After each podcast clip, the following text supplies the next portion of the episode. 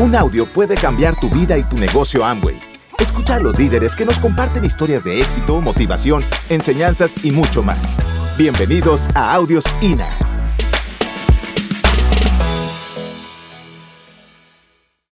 Bueno, muchachos, yo no nací en un circo.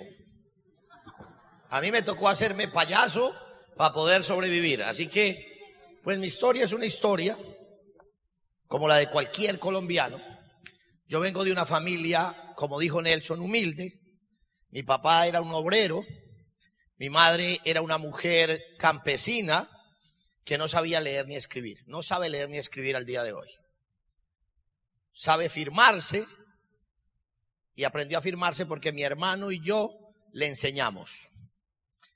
Pero nunca en mi casa se habló de necesidad. En mi casa se habló de que se podía.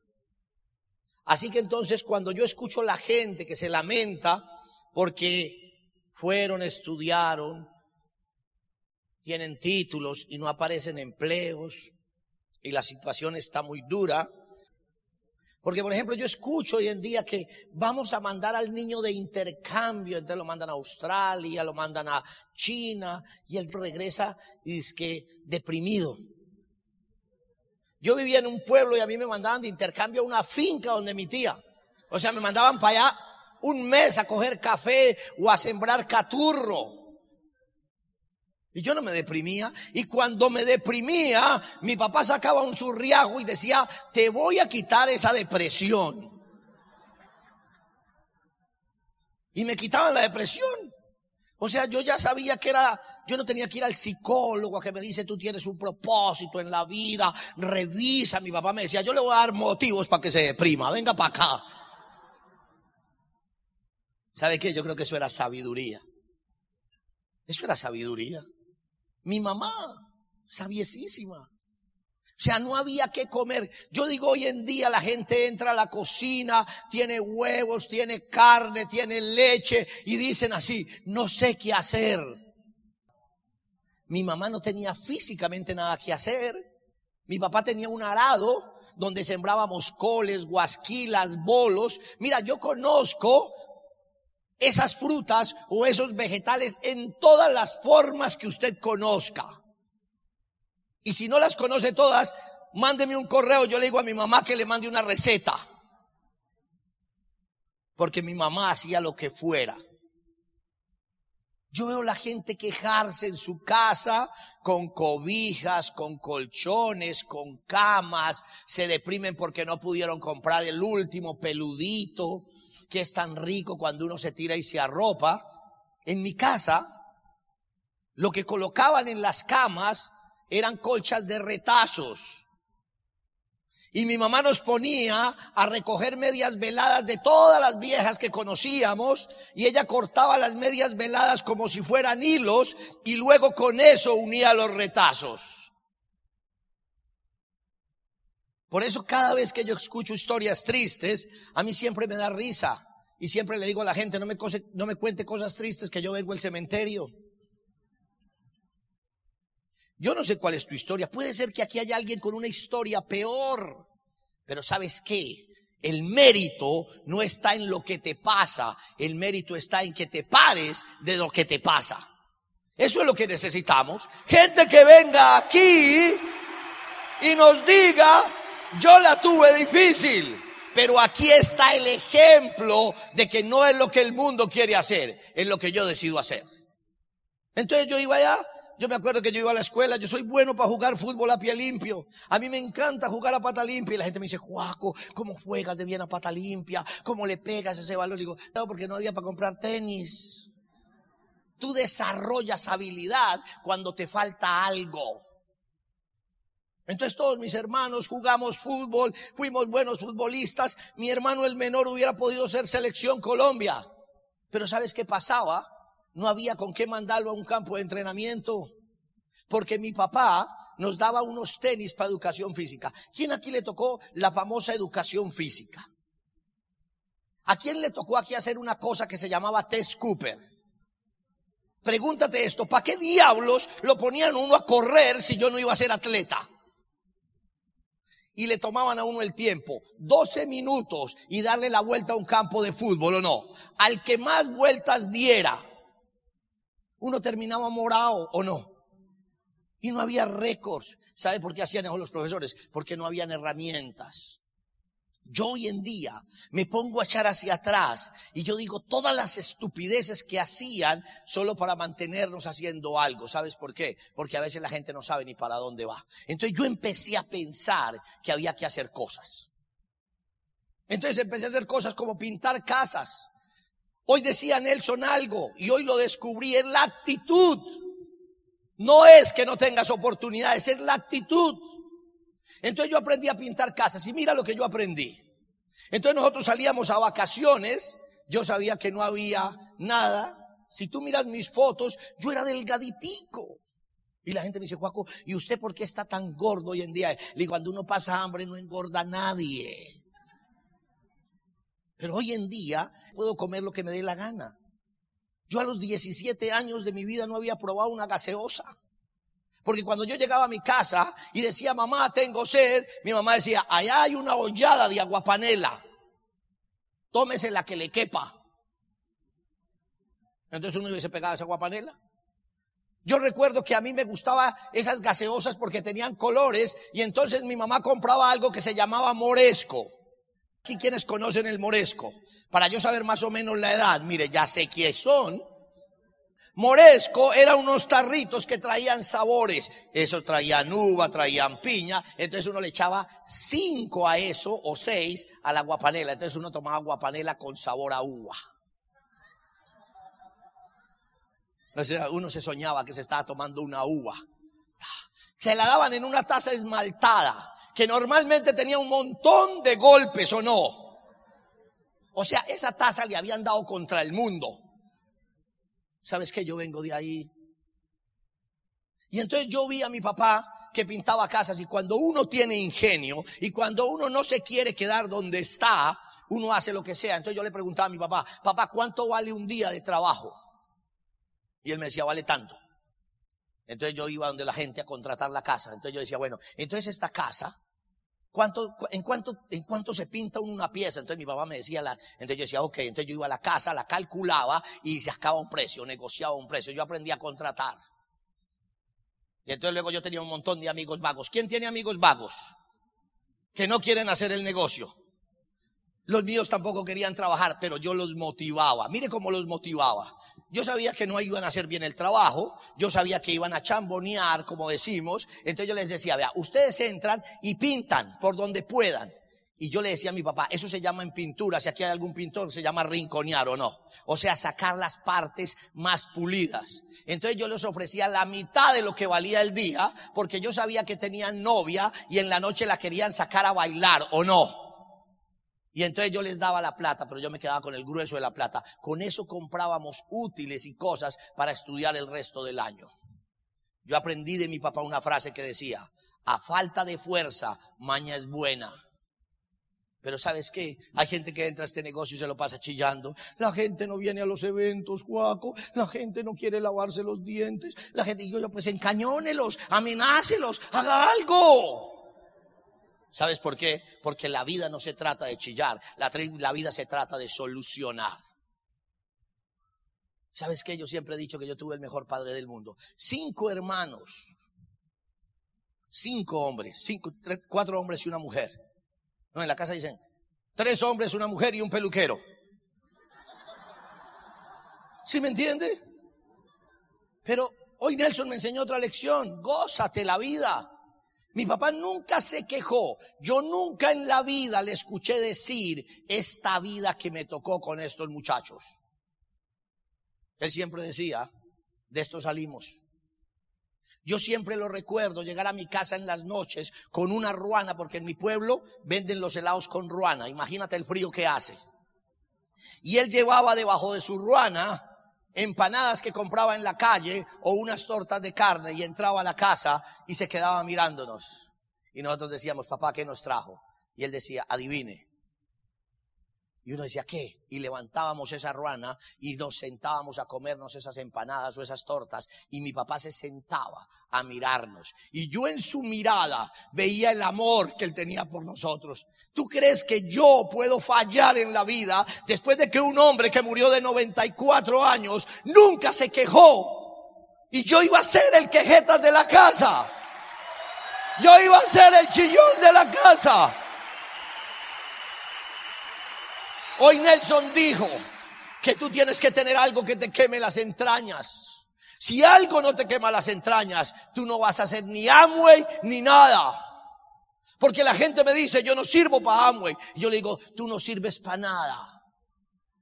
Porque no es Amway.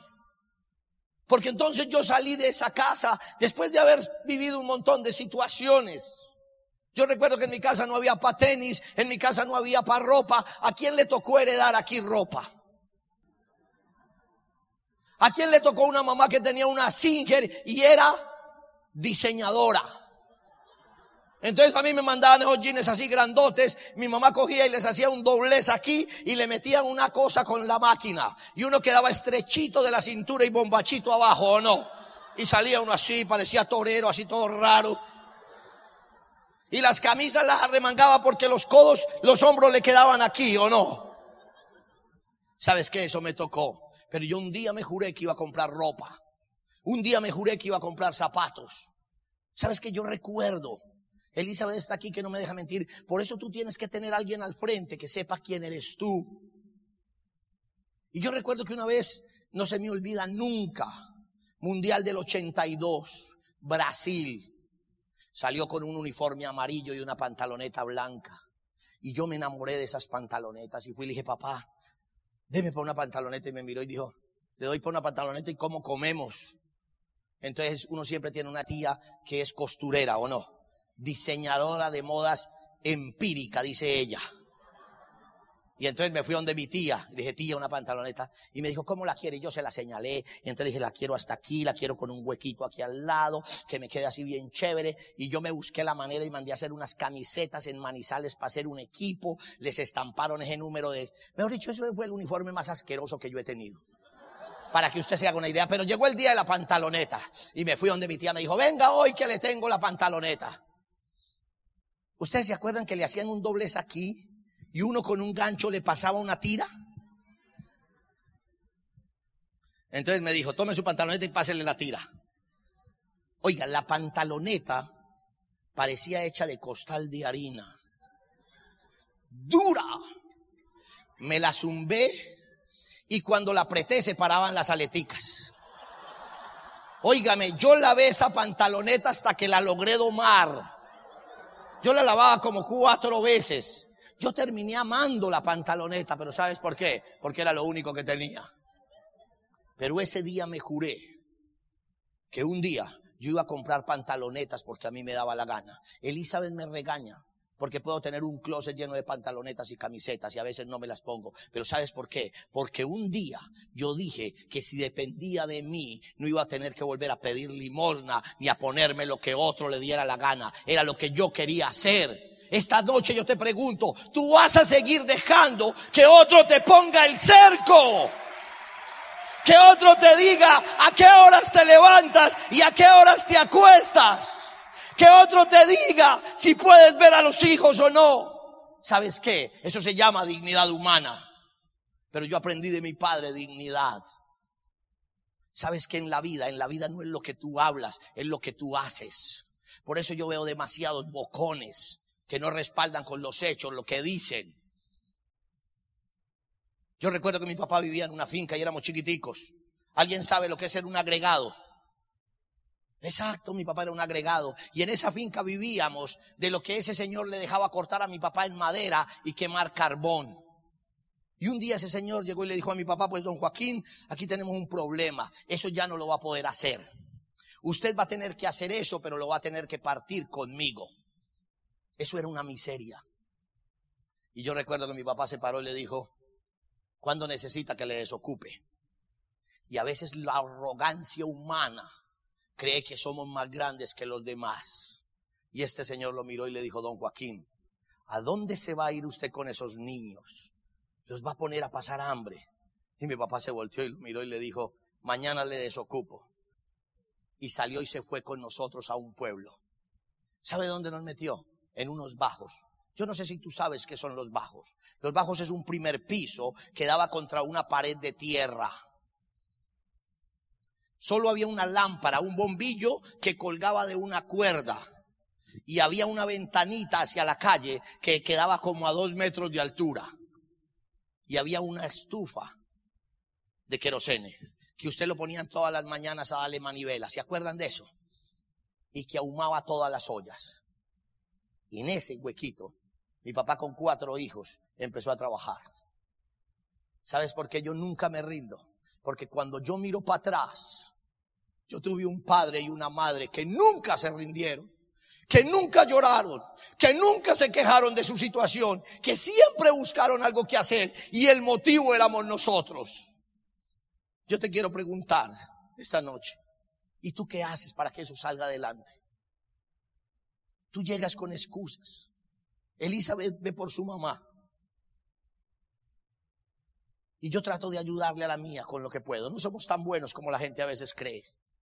Pero siempre tratamos de darle lo mejor. Pero ¿sabes qué? Lo que a mí me motivó a hacer las cosas. Yo escuché una frase que decía, un padre puede ver por diez hijos, pero diez sinvergüenzas hijos no pueden ver por un padre. Y yo ese día me juré que eso no iba a ser en mi vida. Que yo iba a ser de los que respondía por mi padre. Que yo iba a tratar de solucionar su vida. Yo te pregunto esta noche, ¿dónde están tus padres? ¿Qué les estás dando a tus padres? ¿Les estás dando de lo que te sobra o les das de los que ellos necesitan? ¿O solamente estás con excusas? Papá, no tengo, papá, búsquese como pueda. ¿Sabes por qué? Porque esas son las cosas que nos lanzan a crecer en la vida. Porque esas son las cosas que te tienen que quemar las entrañas para que los no y la gente que te señale se tenga que tragar sus palabras.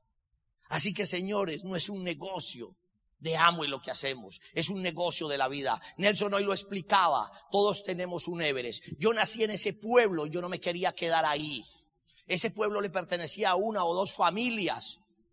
Yo recuerdo que decían cosas como estas. Elizabeth y yo no hacemos un bachillerato completo. Tercero y sexto promediado da quinto o no. O sea que ni siquiera nos graduamos. Yo hay días que no me acuerdo de qué estudié. Un día un sobrinito me dijo, tío, ¿qué son las anémonas? Y yo dije, buena pregunta. Y me dijo, eso es de biología. Y yo dije, yo dije que yo sabía algo de eso. Yo no tengo ni idea qué son las anémonas. Por ejemplo, yo vi algo que se llama seno y coseno. Yo solo me acuerdo del seno cuando lo veo. Del coseno ni idea. ¿Sí me entiende? ¿Sabes por qué? Porque esas no son cosas que me han servido para nada en la vida. Porque lo que la vida me ha presentado es lo que me ha tocado resolver. Así que entonces yo empecé a trabajar y entonces viene mi vida. Mira los paradigmas y yo te voy a mostrar un paradigma. Yo salgo de mi pueblo y me voy a Bogotá. Yo en Bogotá hacía lo que tocaba. Y un día se me presenta la peluquería. Yo tenía un amigo mío que yo lo conocía. Yo sabía que era más montañero que yo. Yo soy de Pensilvania y él era de un corregimiento.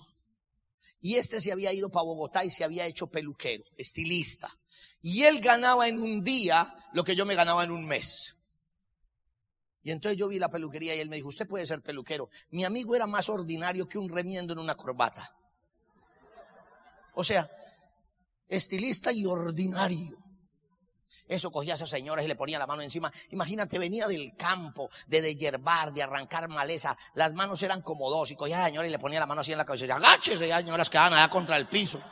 O sea, nada de ética. Ese no tenía cortesía, eso las cogía y le sacaba. Ustedes han visto los gorritos para sacar pelitos, para hacer rayos. Ese le sacaba el pelo con sangre y todo. ¡Pah! ¡Ay, señora! Decía, quédese quieta, no chille. Y yo dije, si mi amigo con esa ordinarez gana tanta plata, pues yo al menos soy un poquito más pulido, o sea, yo no era tan ordinario. Yo dije, pues yo me le mido a eso, pero viene el paradigma. ¿Qué van a decir de mí? Yo había escuchado que todo el que era peluquero era... ¿Cómo? Respete. ¿Cómo que gay? ¿Cuál gay?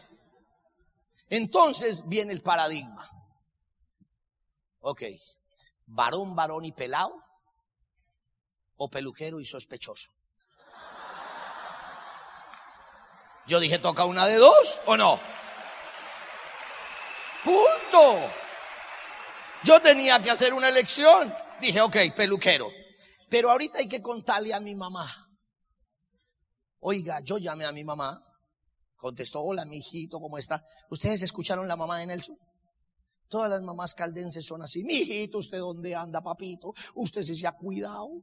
Mi hijo, y usted sí come, usted no pasa hambre en las noches. Usted sí se cuida, papito, eso por ahí es muy peligroso. Yo vi las noticias y la gente la matan ahí por sospecha. Y yo, mamá, yo estoy bien, ta, ta, ta. Bueno, mi hijo, y cuénteme. Yo le dije, mamá, es que yo quiero ser peluquero. Oiga, cuando yo dije eso, es como si del otro lado se hubieran desmayado. Y yo, mamá, mamá, y de pronto, mi hijo, mijito, papito. Y yo, ay, esto tan raro. Me dice, papito, las mamás entendemos a los hijos. Y yo, las mamás siempre estamos para nuestros hijos. Y yo, miércoles, ¿qué pasó aquí? Así que tranquila las mamás, aceptamos lo que los hijos hagan en la vida. Y yo, miércoles, esto se puso grave. Y de ahí hice mi mamá la pregunta, papito, ¿qué siente usted cuando ve los hombres? Yo le dije a mi mamá, nada, nada. Y entonces empecé peluquería. Pero mira lo que es en la vida. Mi mamá era peluquera.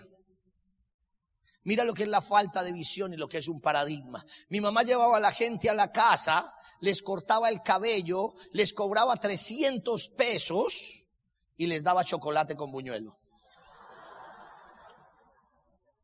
¿Sabe qué? Es lo que mucha gente cree que estamos en Amway. Por eso la gente cuando nos ve en Amway, lo primero que piensa es que es o un negocio para viejas o un negocio para vendedores. ¿Cierto que es el mismo paradigma?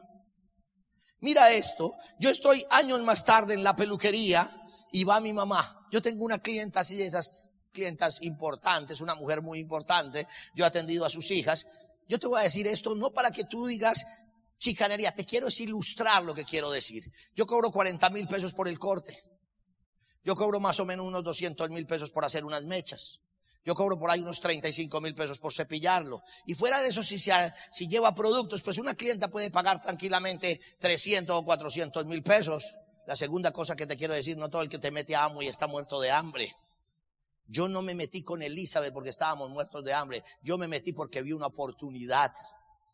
Y entonces está mi mamá ahí. Mi mamá es una mujer que al principio, mira, mira los, paradigmas. A mí al principio me daba pena porque mi mamá saluda a la gente y le va diciendo así, ¿y qué más bobita? ¿Cómo está? Digo, mamá, no es boba. Porque es campesina. Y ella lo empuja a uno. Ella le dice, ¿y qué me cuenta? Y esta doctora que estaba ahí le ha cogido un cariño impresionante. Te estaba ahí hablando la doctora con ella. Y entonces le dice mi mamá, doctora, ¿y cuánto le cobra a mi hijo por lo que le hace? Entonces ella me dice, pues atiende a la niña, me atiende a mí, como 500 mil pesos. Y voltea a mi mamá en pleno salón y me dice, mi hijo, usted sí es ladrón.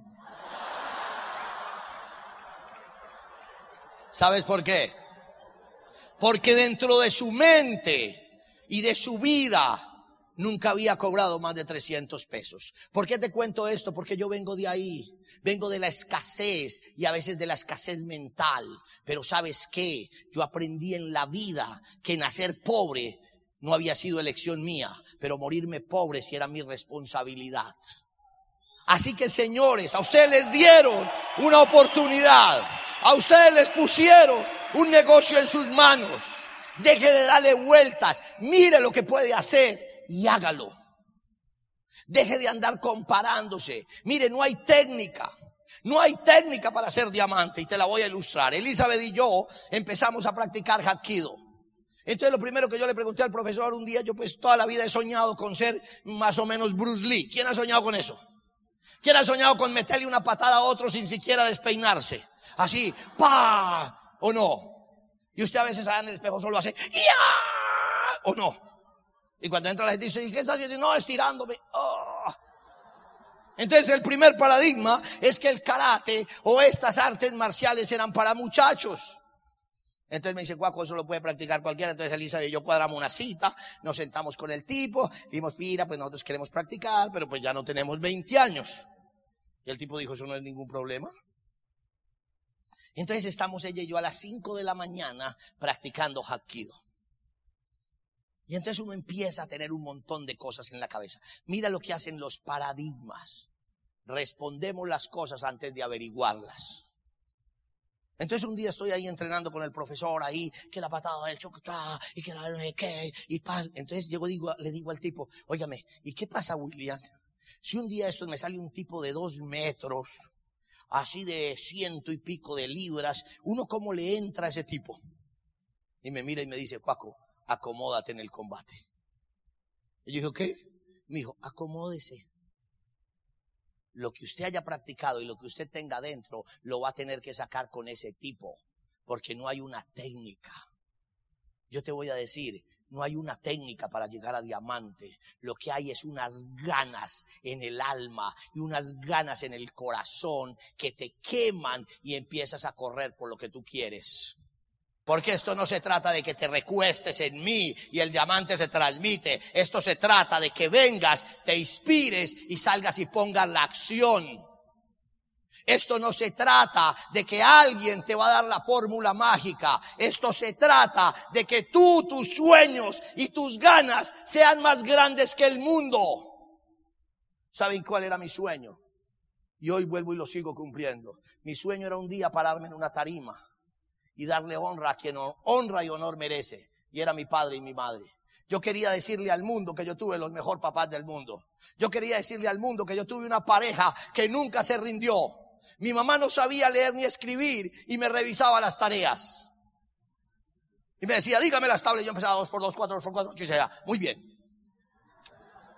Y la gente venía a la casa y decía, saque esos muchachos y métalos en una finca. Decía mi mamá, no señor, no ellos van a ser alguien en la vida. ¿Sabes qué? Hoy en día al menos somos alguien en la vida. La pregunta que te quiero hacer es, ¿cuánto apostó tu mamá y tu papá por ti y tú no les has dado ese orgullo? No se trata de ser diamante, se trata de que devuelvas lo que un día recibiste.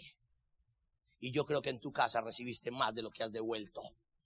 Así que hoy yo puedo decirle al mundo que mi papá fue el mejor papá del mundo.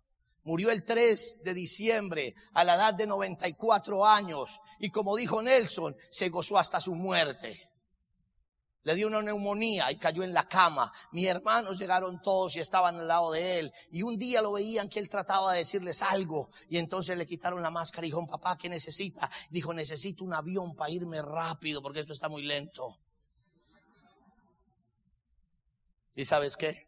Se fue.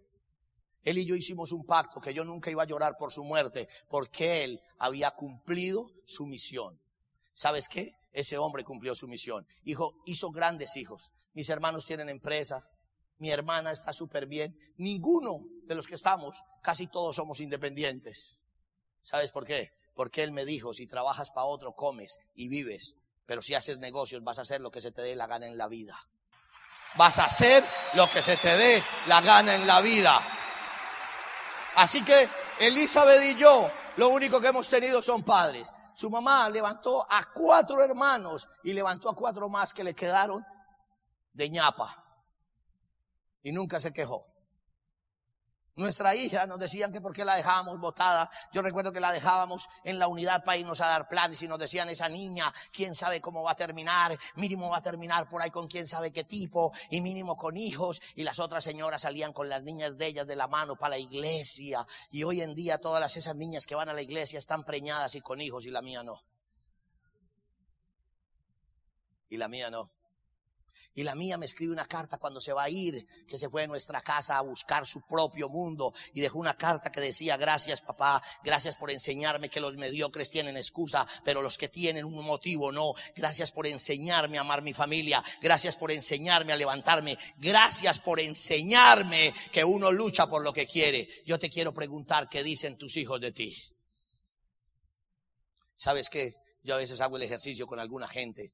Yo veo a sus hijos y le digo, ven para acá. Le digo, no traigas a tu papá, ven para acá. Cuéntame cómo es tu papá. Y me dicen, Joaquín, mi papá es un bellaco. Dice lo que no hace.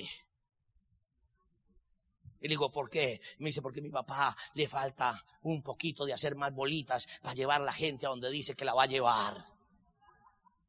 ¿Sabes qué? Tus hijos nunca van a escuchar lo que tú dices, tus hijos van a escuchar lo que tú haces. Elizabeth y yo, lo único que vimos de nuestros padres eran lo que hacían, no lo que decían. Yo no vi a mi papá decir hay que conseguir plata, yo lo vi salir a luchar por ella, yo no lo vi decir nunca hay que sacar la familia adelante, yo lo vi sacar la familia adelante, nunca lo vi quejarse porque le tocaba trabajar duro, nunca. Él amó a esa familia y la sacó adelante. Así que, señores, no es el negocio de Amway. ¿Sabe de qué se trata? De tu vida. Se trata de que tú un día te pares frente a ese espejo y te mires y te preguntes de qué estás hecho. Elizabeth y yo no sabemos un montón de cosas. Elizabeth y yo no entendemos un montón de cosas. Elizabeth y yo lo único que hacemos es hacer. A mí me dijeron que esto era fácil. Rafael lo repitió donde esta vaina hubiera necesitado un poquito más de sesos, yo me fundo. Porque a mí no me cuadran a veces los pies con las manos. Pero a mí me dijeron que había que consumir.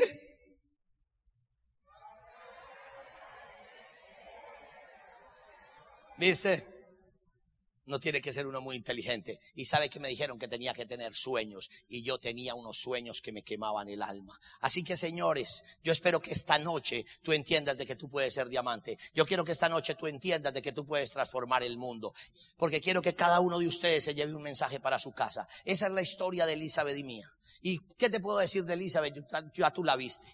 Es una mujer espectacular. Es una mujer que yo amo y admiro y respeto. Porque lo que dice es lo que hace porque es una mujer que nunca se queja, porque es una mujer que me dice vamos para adelante, no importa cuántas barreras tengamos. Así que la única pregunta que te quiero hacer esta noche es, y con esto te dejo, ya encontraste tu razón, porque lo único que te va a llevar del punto que estás al punto que quieres llegar es que tú tengas una razón, una razón que te mueva, una razón que te permita todos los días levantarte y enfocar lo que tú quieres, porque si no tienes un sueño, yo te garantizo que un día la vida te va a dar una pesadilla y espero que ese día no llegue, espero que le pongas acción antes de que la pesadilla llegue, que Dios los bendiga y nos vemos en Diamante.